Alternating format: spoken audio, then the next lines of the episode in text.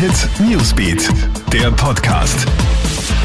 Hey, ich bin Michaela Mayer und das ist das Update für deinen Start ins Wochenende. Jetzt ist es also fix, es gibt grünes Licht für AstraZeneca. Die Europäische Arzneimittelbehörde erteilt dem Corona-Impfstoff eine bedingte Zulassung in der EU.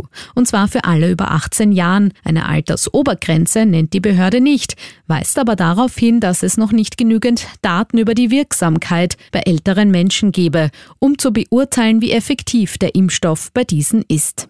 Die EU-Kommission muss der Zulassung jetzt noch zustimmen. Diese gilt aber als Formsache. Es wäre damit der dritte in der EU zugelassene Covid-19-Impfstoff nach den Mitteln von BioNTech Pfizer und Moderna. Paukenschlag in Wien. Die Polizei untersagt fast alle Corona-Demos für das Wochenende. 15 von 17 Kundgebungen dürfen nicht stattfinden. Begründet wird das mit der Gefährdung des öffentlichen Wohls. Die letzten Versammlungen hätten gezeigt, dass die Teilnehmer weder Mindestabstand einhalten noch einen Mund-Nasenschutz tragen. Deshalb wurden fast alle Corona-Demos nun untersagt, so die Wiener Polizei.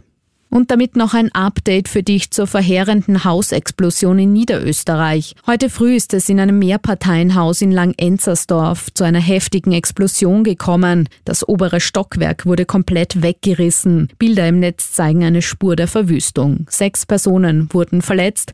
Eine Person wird laut Polizei noch vermisst. Die Trümmer des Hauses werden mit Spezialgeräten durchsucht. Die Explosionsursache ist noch unklar.